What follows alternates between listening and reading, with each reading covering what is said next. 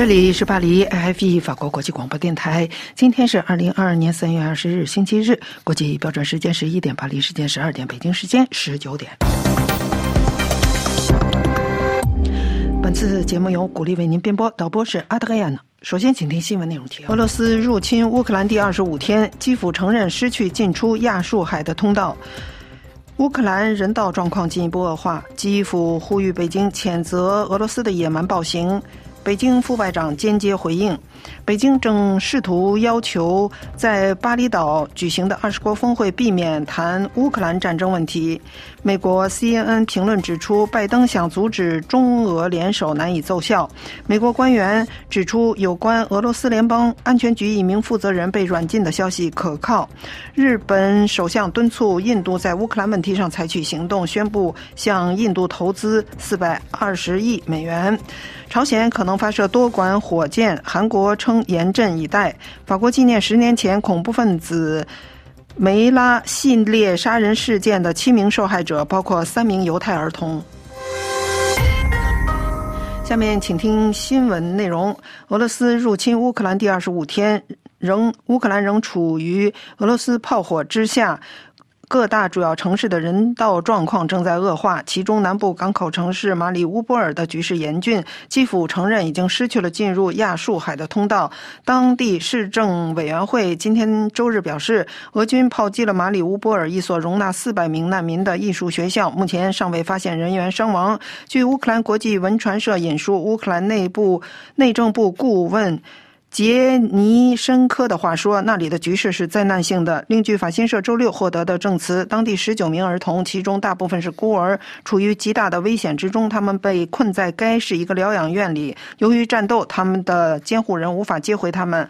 乌克兰议员莱西亚瓦西连科在其推特上说：“欧洲最大的冶金工厂之一马里乌波尔的亚述维斯塔。”工厂被摧毁，给乌克兰造成巨大的经济损失。据社交网络报道，首都基辅周六晚上响起了防空警报声。据乌克兰国防部称，自二月二十四日俄罗斯入侵以来，俄军已进行了二百九十一次导弹袭击和一千四百零三次空袭。处于俄罗斯炮火之下的乌克兰主要城市的人道状况正在恶化。乌克兰总统顾问、乌俄冲突谈判代表波多利亚克周六发推特呼吁中国做出正确的决定，支持文明国家联盟共同谴责俄罗斯的野蛮行为。中国外交部副部长乐玉成周六对乌方的呼吁做出了坚决的回答。详情请听杨梅的进一步介绍。中美两国首脑周五举行电话会谈之后，各方都在揣摩北京是否有可能调整立场。不过，法国多位中国问题专家以及俄罗斯问题专家都纷纷表示，中国与俄罗斯站边的立场从一开始就十分明确。来自西方的压力只会使北京更加接近莫斯科。如果说几天前中国国务院智库学者胡伟呼吁习近平尽快与普京拉开距离的文章曾经引发北京或将见风使舵的。揣测的话，中国外交部副部长乐玉成今天。昨天周六，在出席清华大学战略与安全研究中心举办的第四届战略与安全国际论坛的演讲，则明确推翻了上述预测兑现的可能性。乐玉成在讲话中表示，既然当年北约做出过承诺，就不应出尔反尔，不断东扩，追求绝对安全，恰恰是绝对不安全。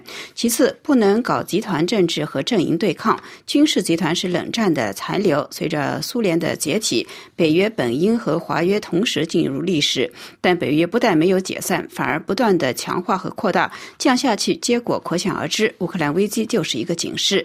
第三，不能把全球化武器化，中方历来反对缺乏国际法依据、没有安理会授权的单边制裁。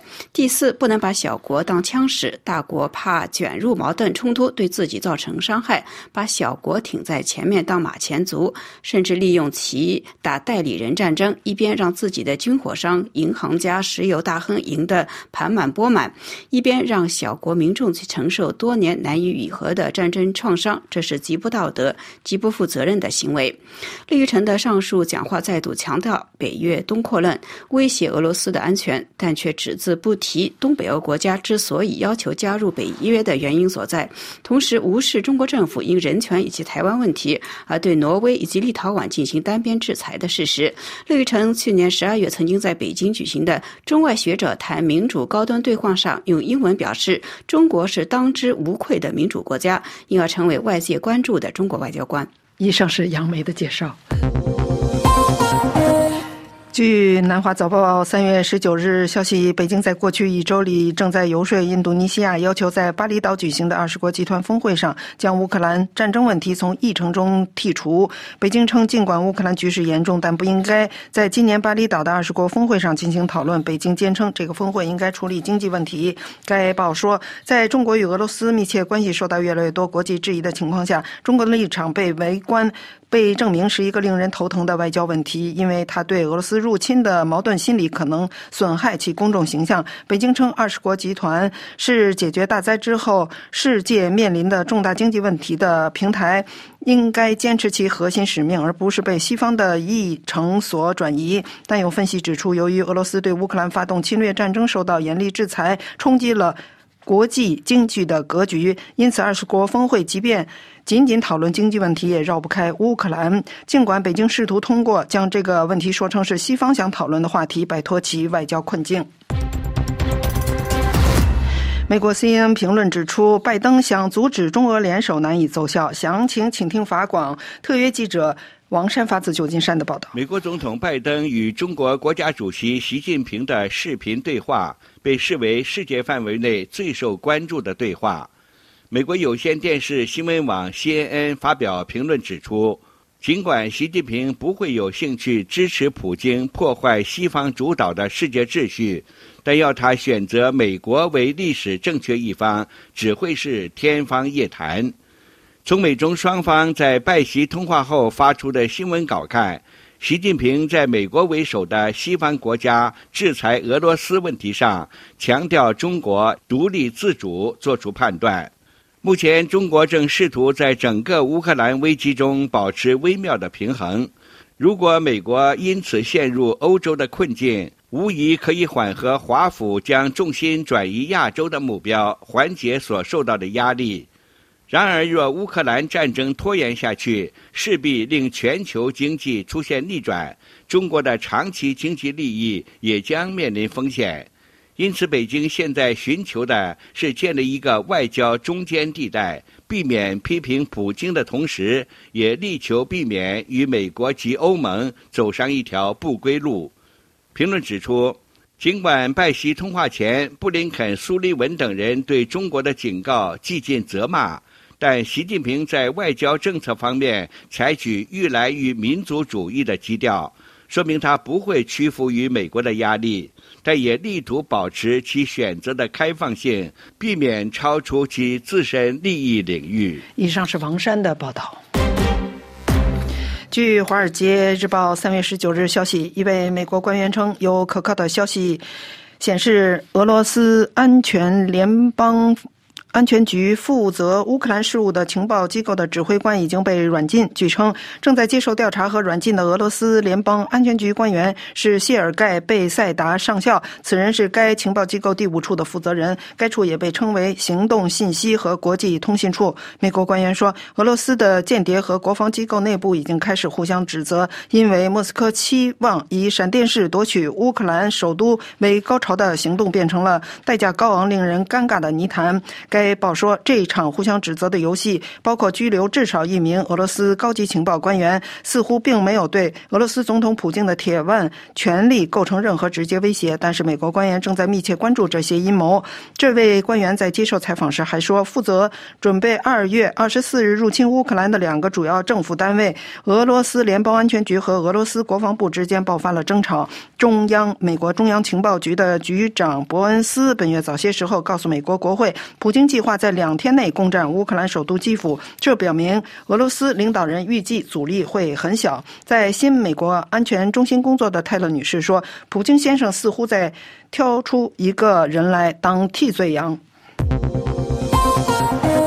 日本首相敦促印度在乌克兰问题上采取行动。俄罗斯是印度最大的武器供应国，到目前为止，在谴责俄罗斯侵略乌克兰的国际大合唱中，与中国、印度与中国一样缺席。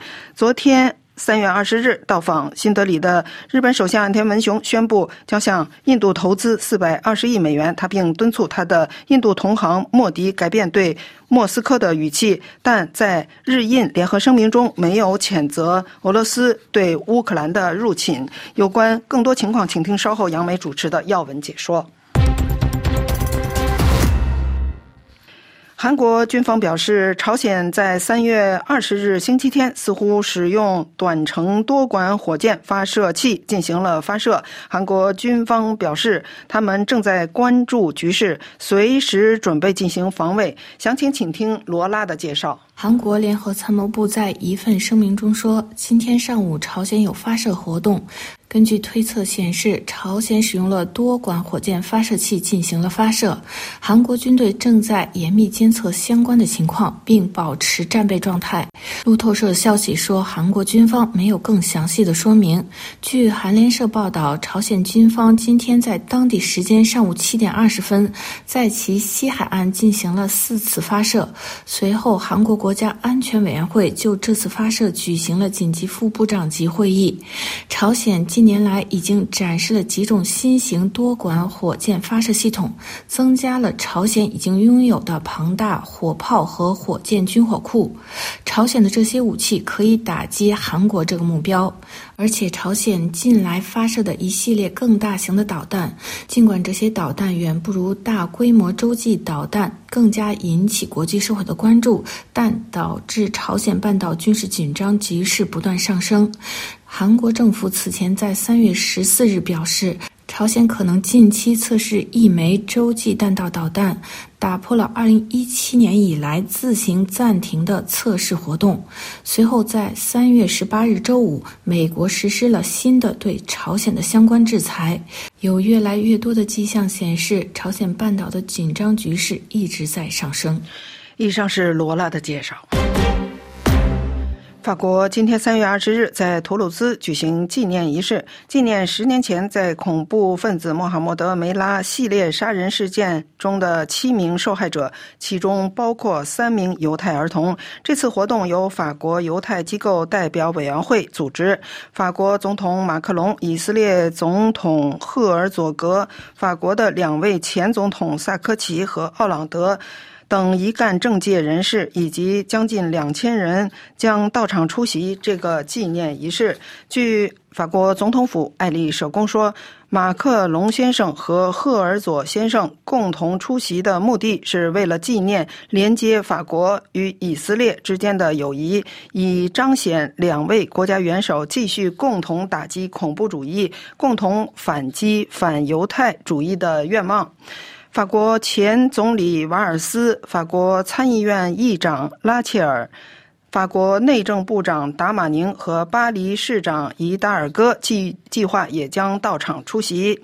穆罕默德·梅拉是一名在法国出生的阿尔及利亚伊斯兰恐怖分子。1988年10月10日，他出生在图鲁兹。他在2012年3月分别在图鲁兹和蒙托邦两地三次杀人。共谋杀了七人，包括三名犹太儿童，并且伤害了另外的六人。他在二零一二年三月二十二日在法国特警部队的袭击中死亡。各位正在收听的是 IFE 法国国际广播电台。今天的主要节目有：俄罗斯入侵乌克兰第二十五天，基辅承认失去进出亚速海的通道；乌克兰各大城市人道状况进一步恶化；基辅呼吁北京谴责乌克兰、谴责俄罗斯的野蛮暴行；北京副外长间接回应；北京正在游说，要求在巴厘岛举行的二十国峰会避免谈乌克兰战争问题，只谈。经济问题。美国 CNN 评论指出，拜登想阻止中俄联手将难以奏效。美国官员指出，有关俄罗斯联邦安全局一名负责人被软禁的消息是可靠的。日本首相敦促印度在乌克兰问题上采取行动，并宣布向印度投资四百二十亿美元。朝鲜可能发射多管火箭，韩国称将严阵以待。法国纪念十年前恐怖分子杀人事件的七名受害者，包括三名儿童。这里是巴黎 I Happy 法国国际广播电台。刚才是新闻节目，接下来请听杨梅主持的要闻解说。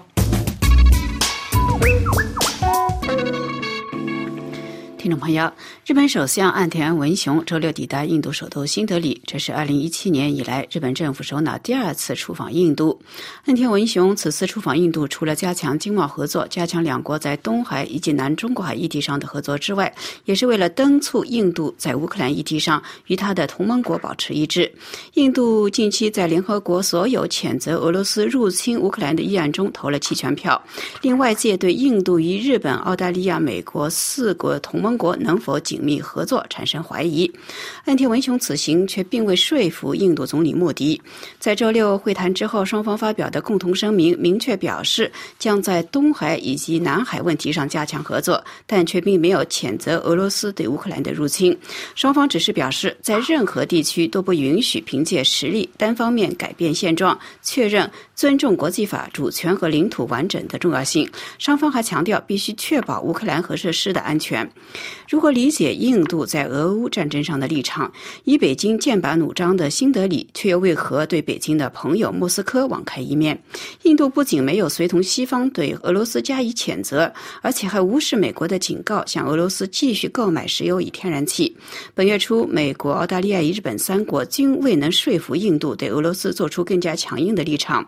白宫虽然并不认为印度继续购买俄罗斯石油的行为违背制裁法，但却明确提。提出警告，指出历史将会记住印度在俄罗斯与乌克兰的冲突中究竟站在哪一边。根据法广驻新德里记者今天发回的报道，自从本月初以来，印度已经从俄罗斯进口了三十六万桶石油，比去年同期增加了三倍。本周，印度公营能源企业向俄罗斯订购了五百万桶石油，价格之低令人惊讶，仅仅。二十欧元一桶。必须指出的是，油价上升引发印度民众的强烈不满。不过，对印度能源研究学者莉迪亚·波外的来说，此举除了出于经济考量之外，带有明显的政治色彩。欧洲国际关系研究专家 f r e d e r i c g r e r 在接受法广经济部记者采访时也表示，印度从俄罗斯进口石油与天然气的历史十分悠久，而且从一开始就带有政治考量，试图以此加强与俄罗斯之间的合作关系。不过，自从2014年克里米亚危机之后，印度已经开始与俄罗斯保持距离，但这将是一个十分漫长的过程，因为俄罗斯在相当长的一段时间内是印度的主要武器供。应国在今天中国六万大军压境喜马拉雅北部的背景下，印度必须保障其军火配件的供应。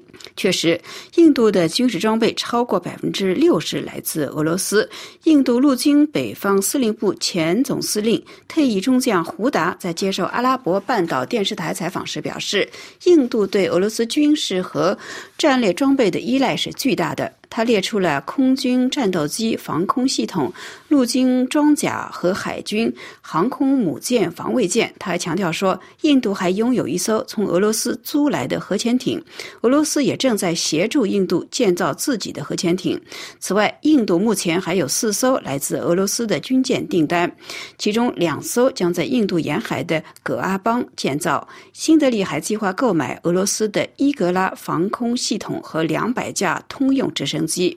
尽管在过去的几年中，印度一直致力于使其军事装备来源多样化，但这种依赖不能轻易或者迅速被取代。胡达中将告诉半岛电视台说：“突然更换百分之六十至七十的设备是不可能的。”此外，除了军备能源考量之外，印度境内也有相当一部分的民众对普京的侵略行为表示支持。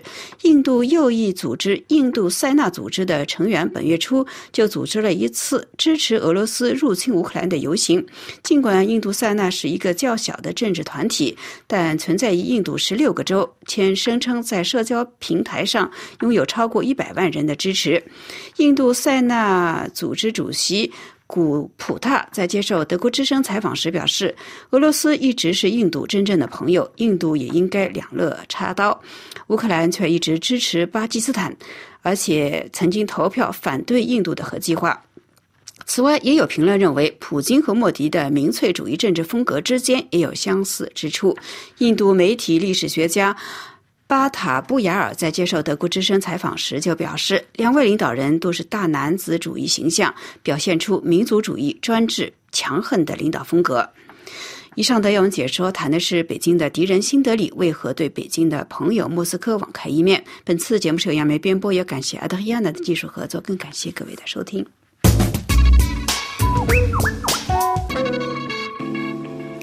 各位收听的是法国国际广播电台，接下来请罗拉播报今天的法国报纸摘要。各位听众，《费加罗报》和《世界报》国际版关注美国总统拜登与中国国家主席习近平视频对话发出的警告：如果中国向莫斯科提供援助，可能会产生后果。但中国不做任何承诺，凸显美国试图避免会对俄罗斯有利的中俄独裁政权的联手。俄罗斯入侵乌克兰的战事和法国总统大选继续是各报关注的焦点新闻。《世界报》报道，美国总统拜登与习近平就俄乌冲突等问题进行了视频通话，指出中国不明确表态俄乌冲突问题，继续选择模棱两可。中方说解铃还需系铃人，这与西方和大部分联合国成员国谴责俄罗斯入侵乌克兰形成鲜明对比。分析指出，对于中国来说，首要问题是关注台湾，而不是乌克兰。中国呼吁美国不要结盟，反对中国开启新冷战，不要支持台湾独立。美国方面的公报简单，回应说继续对台湾的承诺。就在美中领袖进行视频对话之前，美国和中国军舰分别通过台湾海峡，而俄乌战事让台湾在军事、经济、政治方面的问题更加复杂化。在太平洋地区的韩国、日本、澳大利亚迅速谴责俄罗斯的入侵行为，是对北京发出明显的信号，让中国清楚，如果中国入侵台湾，只有俄罗斯会支持中国。习近平与普京结成了无限制的战略伙伴关系。在美国的压力下，中国官方表示不会对俄罗斯进行军事援助。北京澄清，推特上周五在中国境内出现的向俄罗斯的运输车队照片的拍摄日期是在二零二一年。中国认为俄罗斯与美国通过乌克兰战争较劲，因此只有俄罗斯和美国才能让乌克兰走出战争危机。该报指出，美国对本次会晤公报信息非常简单，没有用制裁的字句，避免给人一种公开威胁中国的印象，也是给中国政府留出回旋余地，从而让北京与俄罗斯保持距离。该报分析，美国认为西方经济制裁俄罗斯，中国。作用不可忽视，特别是美国与欧盟联合对俄罗斯的制裁已经开始发挥作用，如让俄罗斯金融系统的运转出现困难。同时，美国清楚经济制裁俄罗斯的局限性，特别是一些国家继续购买俄罗斯的石油，而如中国、印度、土耳其还向俄罗斯出口替代产品。美国国务卿布林肯在三月十七日指出，中国有责任通过自己的影响力。向普京施加压力，来结束俄罗斯入侵乌克兰的战争。如果北京向俄罗斯提供军事援助，北京要付出代价。对此，《费加罗报》的报道指出，美中两国领袖的视频会晤，双方都没有做出明显的让步。中国继续模棱两可的表态，说战争对任何一方都没有好处。《世界报》刊登另外一篇评论文章指出，俄罗斯对乌克兰的侵略标志着帝国战争的回归。普京梦想恢复沙皇和苏联帝国的强权，这种新帝国主义的冲突可能会激发其他。新兴大国如中国和土耳其的幻想。另外，法国各大报纸头版继续关注俄罗斯对乌克兰南部城市狂轰滥炸，在乌克兰的尼古拉耶夫的城市中的一所军校被炸，至少有五十名军人被炸死。另外，俄罗斯军队已经进入马里乌波尔。《费加罗报》报道，仅周六一天，已经有六千六百多名乌克兰人从人道走廊逃离。该报指出，乌克兰总理泽连斯基周六呼吁中国加入西方的联联盟，谴责俄罗斯入侵。乌克兰总统顾问、参与俄乌冲突谈判代表。波多利亚科发推表示，如果中国支持文明国家谴责俄罗斯入侵是野蛮行为，中国就可以在世界安全体系中起到重要作用。各位听众，今天的法国报纸摘要节目由罗拉编辑播报，感谢各位的收听，也感谢法广技术人员的合作。我们在下次节目中再会。接下来是本台的特约记者专栏节目，今天是由江峰主持的曼谷专栏。听众朋友，俄罗斯乌克兰战争进入第四周，双方交战和谈判同步进行之际，这场战争对国际地缘政治的影响面也在不断扩大。一方面，美国和多数西方国家努力协同全球力量反对俄罗斯。另一方面，中国、印度、东盟乃至不少中东国家却极力寻求中立。泰国国际关系学者认为，东盟和中东国家正在努力调整自身定位，以寻求适应当今世界秩序正由单极向多极转变的现状。泰国通讯社报道，日本首相岸田文雄本月十九号对印度进行为期两天的访问。期间，跟印度总理莫迪共同出席印度日本年度峰会，双方领导人事后就加强安保合作、深化经济往来、交换谅解备忘录。日本领导人宣布将通过转让技术支持印度发展高速铁路，并且改善基础设施。当前俄乌局势焦灼，日本领导人试图说服印度谴责俄罗斯。岸田文雄在跟莫迪出席新闻发布会时，谴责俄罗斯军队入侵乌克兰，正在破坏世界秩序的稳定。他希望携手国际社会共同努力，向莫斯科施加压力。印度总理莫迪回避直接提及俄罗斯和乌克兰，转而声称。当今世界地缘政治面临前所未有的挑战，给予表态。东南亚媒体对此评论称，日本领导人试图团结印度抵制俄罗斯的努力未能奏效。在冷战中倾向于苏联的印度，目前跟日本、澳大利亚同为美国主导四方安全对话结盟国，但是新德里迄今仍在谴责俄罗斯方面保持沉默，并且继续跟俄罗斯保持正常贸易往来。近期消息盛传，印度将以友情价格向俄罗斯购买石油，进一步引起了美国强烈不满。美国总统拜登本月初一度就乌克兰危机跟日本、澳大利亚和印度领导人举行电话会议，但是该同盟未能就谴责俄罗斯发表声明达成一致。原因正是新德里拒绝谴责莫斯科。日本是宣布严厉制裁俄罗斯的少数亚洲国家之一。岸田文雄结束印度行程后，将于今天抵达柬埔寨进行访问。柬埔寨是本年度东盟轮值主席国。传媒预料，日本领导人此行抱有呼吁东盟加入谴责俄罗斯行列的期盼。东盟成员国包括老挝、缅甸、越南等跟俄罗斯关系密切的国家。此前，柬埔寨权威媒体最新消息报道，原定于本月下旬举行的东盟美国峰会，因部分东盟成员国无法按计划如期出席而宣告推迟。柬埔寨官员稍后证实了这一消息。据了解。美国一度宣布东盟美国峰会定于三月二十八到二十九号在华盛顿举行。稍后陆续传出一些东盟成员国无法配合上述时间。菲律宾总统杜特尔特的理由是需要遵循每年生日不离开工作官邸的惯例。针对此次东盟美国峰会出现迟迟未能确认的罕见现象，有媒体分析指出，美国总统拜登有意协同全球力量共同反对并且制裁俄罗斯。尽管华盛顿多次向全球喊话，中立并不是选项，但是东盟国家仍在极力避免被迫选边站队。毕竟，在东盟的视野里。俄乌战争是俄罗斯跟美国以及西方国家之间的矛盾。另据泰国中东问题专家萨达武进行观察，中东不少国家采用“乌克兰危机”的字眼来表达当前正在进行的俄乌战争，或多或少反映出中东国家在这场危机中的态度和立场。对于发生在欧洲大陆的这场地缘政治斗争，中东国家正在采取各自不同的方式调整自身定位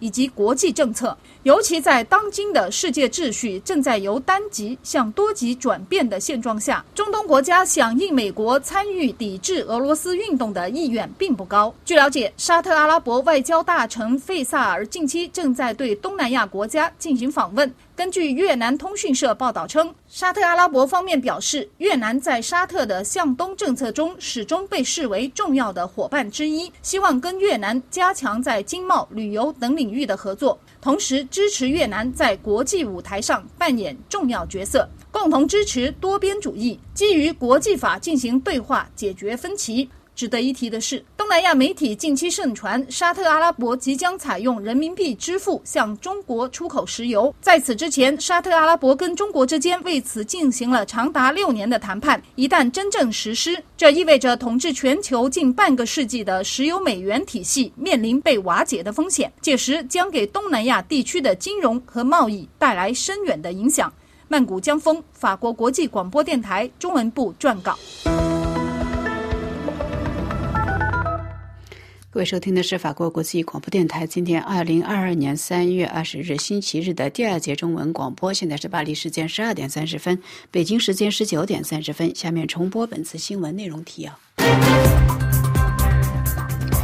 俄罗斯入侵乌克兰第二十五天，基辅承认失去进入亚速海的通道。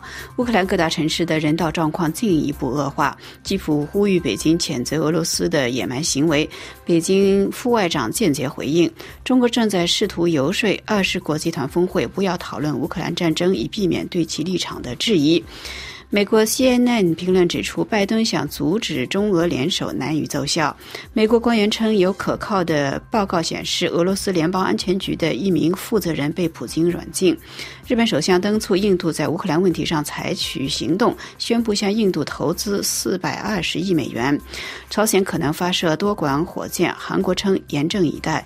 法国纪念十年前恐怖分子穆罕默德·梅拉系列杀人事件的受害者，包括三名犹太儿童。法国国际广播电台，接下来是本台的专题节目时间。首先，请听由桑宇主持的《微言微语》。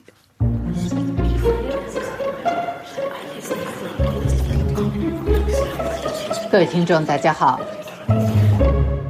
三月十六号，国际法院以十三票赞成、两票反对的结果，命令俄罗斯立即停止对乌克兰的军事行动。俄罗斯籍副院长和中国籍法官薛汉琴投了反对票。在联合国大会决议已经对俄罗斯入侵乌克兰明确定性为侵略行为的情况下，中国籍法官仍在一份要求立即停火的国际法院临时裁决书上投下了历史性的反对票。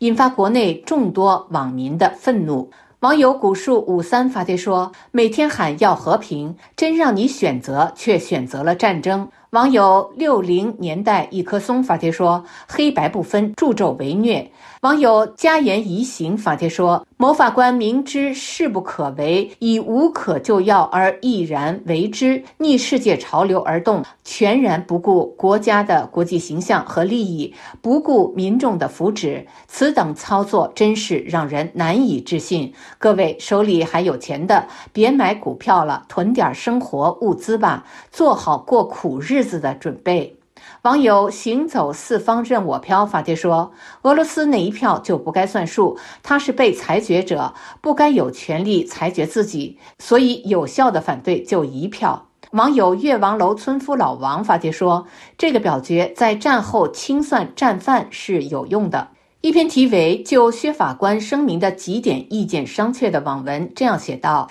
在一份仅仅要求立即停火的国际法院临时裁决书上，精通国际法、爱好和平的薛法官毅然决然、义无反顾投下了历史性的反对票。之后，薛法官发表声明，解释他为什么要反对，现就其声明内容逐一进行商榷。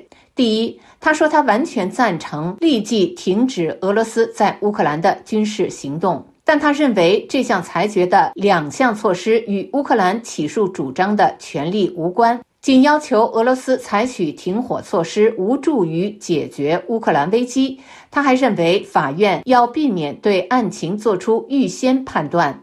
请问，你既然赞同停止俄罗斯的军事行动，为什么要对裁决投反对票？你认为仅仅要求俄罗斯停火是没有用的，依据是什么？任何一个明眼人都能看到，正是俄罗斯入侵乌克兰才引发了这场危机。如果俄军停火，怎么会无助于解决危机呢？你认为国际法院要避免对案情作出预先判断？请问，在对案情事实进行调查前，首先不就应该停火吗？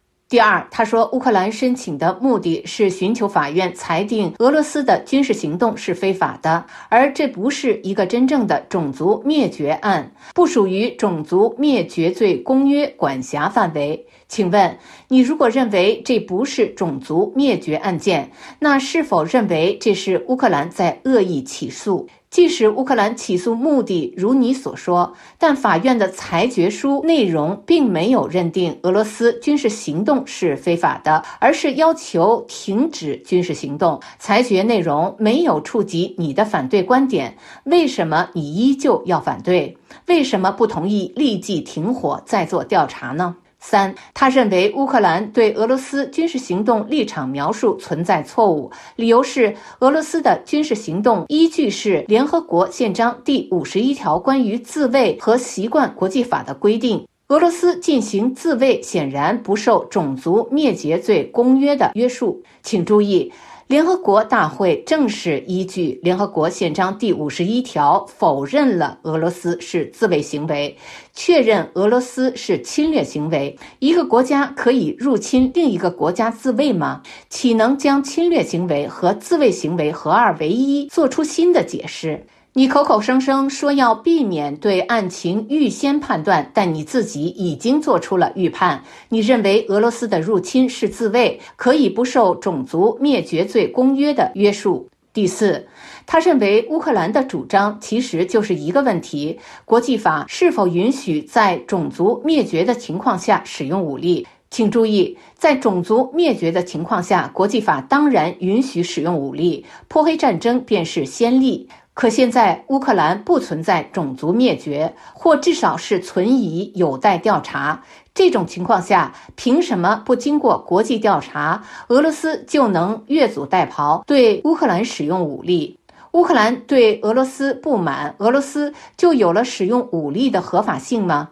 请问你的说法是根据哪里冒出来的国际法？第五，他认为国际法院以往的案例提醒乌克兰和俄罗斯，对于任何争端必须以和平手段解决。请问这里的逻辑是不是有点混乱？乌克兰和俄罗斯的争端要以和平手段解决，不首先就应该停火吗？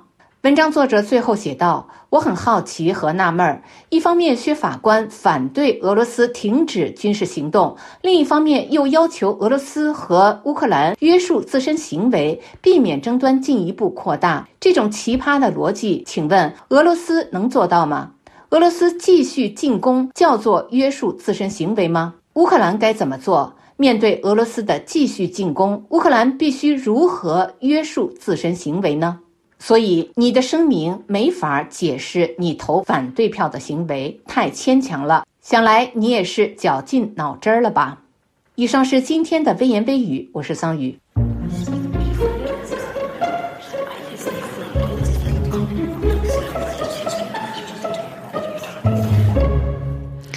接下来，请听由赵月胜主持的《欧洲思想文化长廊》。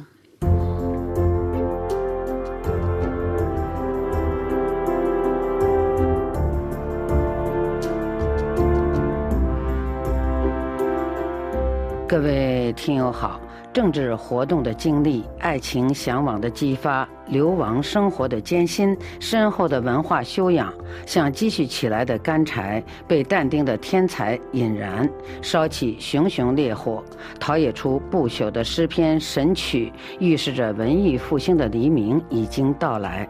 在今天的欧洲思想文化长廊节目时间，旅法中国学者赵业胜介绍文艺复兴巨人的时代第四节，站在时代转折点上的诗人神曲的诞生之一，概述。神曲，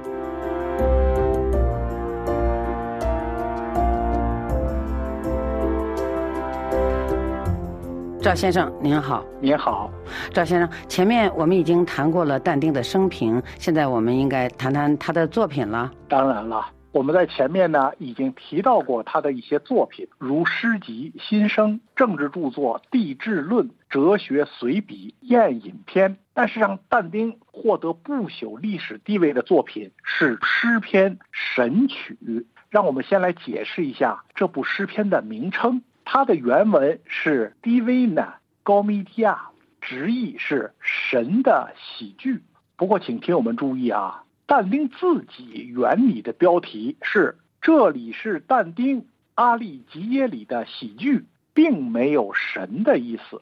但是因为这部诗篇完全以基督教三位一体说为形式，里面的内容也多和基督教的罪性说有关，充满敌罪、赎罪与审判的内容，所以后人就在高米迪亚喜剧之前加了 “div 内神的”。这样的一个修饰词，几个中文的译本呢，就把它译为神曲。原因是但丁的诗篇并不是我们中国人习惯的那种戏剧形式，比如话剧、京剧等等，而是一部三韵诗集，也就是每三行押韵，第三行要押第一行的末韵，所以译成神曲还是挺合适的。西方戏剧自古希腊开始就分为悲剧。塔吉迪亚与喜剧高米迪亚两类，伟大的悲剧作家有埃斯库罗斯、索福克罗斯、欧里庇得斯等人。喜剧作家最出名的那就是阿里斯多芬了。说到喜剧，人们往往就会联想起幽默、嘲讽或者是大团圆的结局，而神曲却和这种戏剧形式无关。不过，但丁自己认为啊。自己是完全遵照古典的喜剧定义来创作的。研究这个问题的专家极多，但是我想用但丁自己的说法来解释他的这个喜剧高米迪亚是什么意思。这样倒是比较好，因为专家的解释各有不同。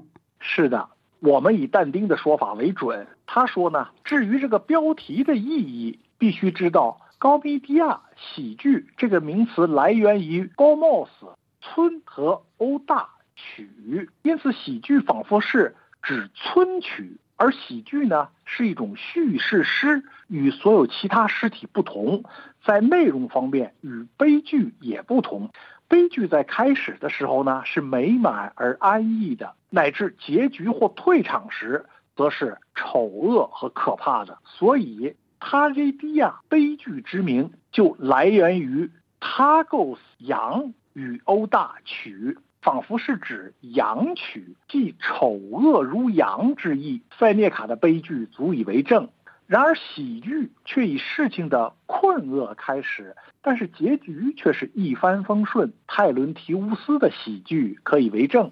所以有些作家讲寒暄话时，惯常作为敬礼而说：“愿你以悲剧开始，而以喜剧结局。”同样，这两者的谈吐的方式上也有不同。悲剧的语言是壮丽而崇高的。而喜剧的语言却是粗朴而卑微的。由此可见，我这部作品为什么称为喜剧了？因为就内容而论，它开始时是恐怖而丑恶的，而在结局时却是幸运的、动人的、可喜的，因为它以地狱篇开始，而以天国篇告终。至于谈吐的方式，他的语调是粗朴而卑微的。赫拉斯在诗意中已有明训了，因为这种语调甚至是女流之辈谈话时也使用的俗语。听友们，这段话说的可是够全面了。但是呢，咱们只需要记住两点：其一，神曲啊是人从黑暗走向光明的过程；其二。它是用意大利的方言所写，而在但丁的时代呢，文人之间通行的语言是拉丁文。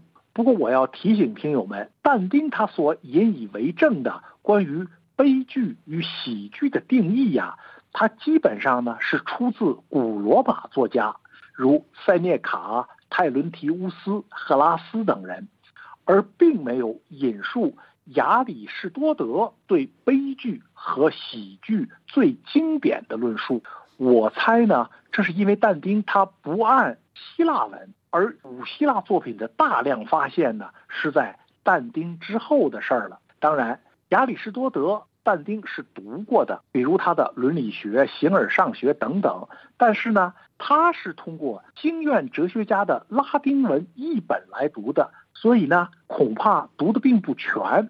他引赫拉斯的诗意，却未引亚里士多德的诗学。而正是亚里士多德在诗学中给出了悲剧和喜剧的经典定义。我想这并不影响但丁的创作，因为他完全可以有选择的汲取古典作家的思想。那我是完全同意的。而且从精神实质上看呢，但丁是真正的把古希腊罗马的精神融入了自己的作品，这就是文艺复兴的本意。所以呢，加林他曾经引用奥古斯丁、罗诺代的话说，但丁的作品中就包含着异教神学。但丁他不相信在希腊罗马时代的英雄的古典时期和基督开创的启蒙和拯救时代之间。存在着鸿沟，不相信在古代世界的结束和现代世界的诞生之间存在着截然的和可悲的断裂。但丁的人文主义不会拒绝，也不愿拒绝人类精神在寻求真理过程中的连续性原则。这就是我们刚才请听友注意的，但丁的苦难呢，并没有让他成为一个悲观主义者，相反，他希望。也相信人类会从地狱走向天堂，尽管这个过程呢是艰辛痛苦，但凭借信仰和爱，在神曲中，它是以贝亚特里斯为象征，人呢就会走出困境，进入天堂。这个过程呢是一个道德净化的过程，邪恶将受到正义的审判，人类的终极价值，理性。正义、信仰与爱会胜利，这就是你所讲的但丁相信人类有一个走向光明的前途吧？是这样的，是这样的。我们还应该说呀，《神曲》的另一个大特点，那就是它用俗语写成，也就是说，它不用当时文化界、宗教界的通用语言拉丁语来写，而用意大利社会中使用的俗语，用人们日常生活中使用的语言来写。但丁特别指出这一点，因为他相信呢，他的这部诗篇会起到教化意大利民族的作用。大家可不要小看这一点呐，这是极其重要的一个转变。因为人的思维活动就是人的语言活动，而语言塑造民族性。我们能很清楚的看到啊，在我们身边每天都会发生着因为洗脑而造成的那种人类的灾难。洗脑，它就是一种语言活动。第三帝国兴亡的作者威廉·夏伊勒，他曾经记述他在听希特勒的几次演讲后的感受。他认为啊，人们是大大低估了语言魔力对人的行为的影响。当然，这是一个反面的例子。但丁呢，他是最早就提出这个问题的人。他写过一篇论文呢，就叫。俗语论，他指出，俗语就是大众，包括妇女儿童都在使用的语言。他说，俗语是我们不凭任何规律从模仿乳母而学来的语言，而书面语呢，但丁称之为文言，则是通过训练而得到的。所以就其深入人心的程度而言呢，俗语较文言更重要。所以但丁花这么大心思，用意大利的俗语写出这么一部旷世的诗篇，无疑呢是希望它能够流传广远。借以提高意大利人民的思想和信仰境界。其实呢，想想我们的先人呢，也有这种认识。你比如说，像唐代大诗人白居易作诗，他就要读给老妇听，要他能听得懂，这才算好诗。所以那时人称啊，童子解吟《长恨曲》，悟儿能唱《琵琶篇》，说的就是白居易的《长恨歌》。和《琵琶行》脍炙人口的情况，但丁的神曲也想达到这个效果。好，我们今天就谈到这儿。好的，那就谢谢赵爷胜，谢谢。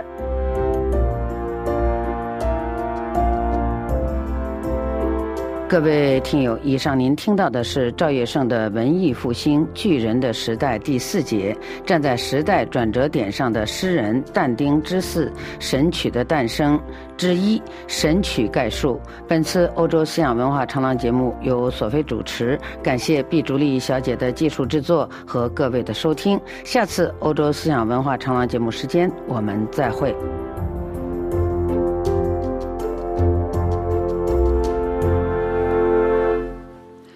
接下来是本台的法语教学节目时间。Parlez-vous Paris C'est parti.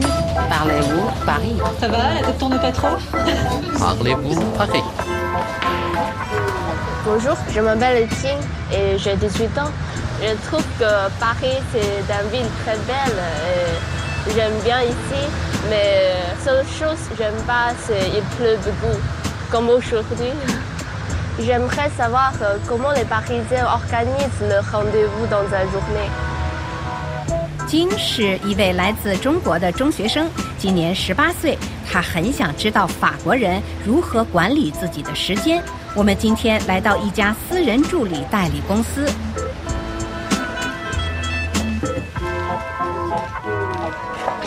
Bon, alors, vas-y, dis-moi un petit peu où tu en es là. 现在是上午例会时间。Et euh, concernant le dossier Pôle emploi, donc on a refait le calcul pour le quota des 507 heures. D'accord. Et euh, il y a aussi à déclarer la nounou. Jade 是私人助理，正在向公司主管 Madame Serfati 汇报工作。D'accord, très bien. Donc tu t'en sors là Oui, oui, T'as pas, j'avance petit à petit. t'as pas besoin d'aide Jade 今天的工作包括帮助一位顾客卖车，与他的监护人处理一些事宜，为他的保姆向税务局报工等。Très bien. Bon, ben c'est une bonne journée aujourd'hui. C'est cool. On est bien organisé, non Bon, bah tout roule. Emmanuel 今天要处理的工作也很多。Pouvez-vous nous présenter une journée Alors aujourd'hui, moi j'ai une, euh, un client médecin qui a retrouvé dans son cabinet tout un tas de documents. Donc je suis à la recherche de documents bancaires, des documents liés aux impôts, des contrats, des échéanciers. Et donc j'espère euh, retrouver la trace de ces documents dans... euh, 他得去一位医生的诊所整理并搜集报税单、银行资料 （des documents bancaires）。 Et il faut prendre rendez-vous par quel service pour vos clients Qu'est-ce que nos clients peuvent nous demander? Alors, parfois, il arrive qu'on prenne des rendez-vous chez les médecins ou un rendez-vous chez le coiffeur. Ou même là, on a une anecdote un peu rigolote. On a un client qui a un chien Et donc, on organise le toilettage du chien, euh, les promenades du chien. Voilà, enfin des choses comme ça. 在法国，跟谁见面都得提前预约，无论是去看医生 chez le médecin，去理发 chez le coiffeur，还是去宠物医院给爱犬做美容。 Et en fait, comme on est quand même là pour rendre service, on dit peu souvent non. Autant faire plaisir, quoi. Faire plaisir. Rendre service et faire plaisir. 看来这几位私人助理们很喜欢这份工作，他们的工作能给很多人提供帮助和快乐。Et j'aimerais savoir pourquoi euh, en France il faut prendre le rendez-vous. C'est vrai que nous, on a un rapport au temps qui est différent. C'est-à-dire que les gens n'aiment pas attendre. Comme ça, la journée est organisée, c'est planifié, on a une vision des choses, je sais pas, c'est peut-être rassurant. 法国人的日常作息每天都安排的满满的，他们必须有效合理的安排时间。Même si je prends un rendez-vous avec un médecin et quand j'arrive, il faut attendre encore. Alors effectivement, vous avez raison, parfois on attend chez le médecin, et on va attendre un quart d'heure, une demi-heure. Bon, parfois il y a des médecins qui prennent toujours en retard, c'est vrai, mais on ne peut pas s'absenter une journée entière pour aller chez le médecin. 金说的没错，有时我们即使有预约，可还是避免不了等候，比如在医生的诊所。当然，这样的等候时间不会太长。 est-ce qu'on doit prendre rendez-vous sur toutes les choses qu'on va, on va faire? Non. Comme la banque, euh, la poste? Vous pouvez prendre rendez-vous partout, maintenant c'est généralisé, mais en fait, vous pouvez aller à la banque sans rendez-vous, vous pouvez aller à la poste sans rendez-vous, vous pouvez aller à la préfecture sans rendez-vous, vous pouvez aller partout sans rendez-vous, d'accord? À vos risques et périls. C'est-à-dire que là, vous risquez d'attendre longtemps. 当然，你也可以在没有预约的情况下，直接去银行、邮局或省行政厅 à la préfecture。 Donc maintenant, ce qu'ils proposent dans toutes les administrations, c'est que vous preniez rendez-vous. Comme ça, vous êtes sûr, puisque vous avez téléphoné, que vous vous êtes mis d'accord avec la personne que vous voulez rencontrer, que vous serez prise en priorité. Et ceux qui n'ont pas pris rendez-vous, eh ben, attendront. 不过有预约能让您节省很多时间。金 ，tu penses qu'en Chine on aurait besoin d'assistant personnel Ah, En fait, en Chine, euh, tu peux aller directement et attendre pour quelques minutes. 的确，在中国办事是无需预约的，你可以直接去，然后排队等候就可以了。好吧，在这件事情上，金恐怕得学会入乡随俗了。Je vais vous dire merci et c'est gentil pour euh, expliquer pour moi toutes les choses. Je ne comprends pas. Vous êtes gentil. Bon, bah, j'espère avoir été claire et puis vous avoir apporté des réponses. C'est très clair et merci. 各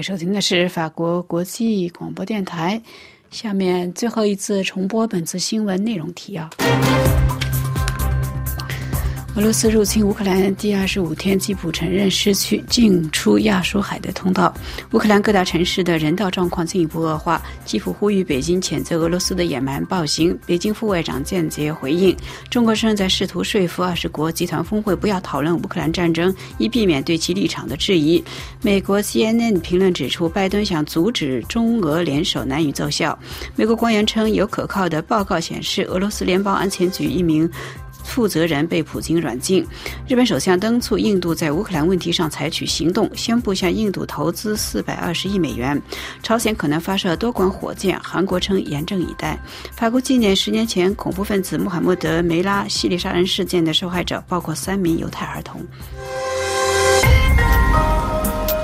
收听的是法国国际广播电台今天二零二二年三月二十日星期日的第二节中文广播。本次节目是由杨梅主持，要感谢艾德亚娜的技术合作，更感谢各位的收听。我们下次节目再会。最后，我们一起来欣赏一首由安娜伊斯演唱的歌曲，歌曲的名字叫做《Je ne vous a i plus》。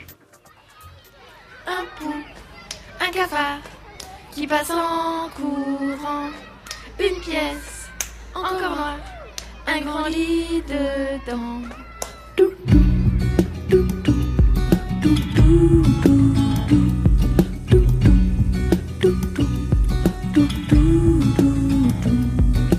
Hello, petite fleur, il est midi passé, et l'eau sœur. S'est-il passé? Le soleil tape fort, juste dans tes yeux. Il traverse le store qui moche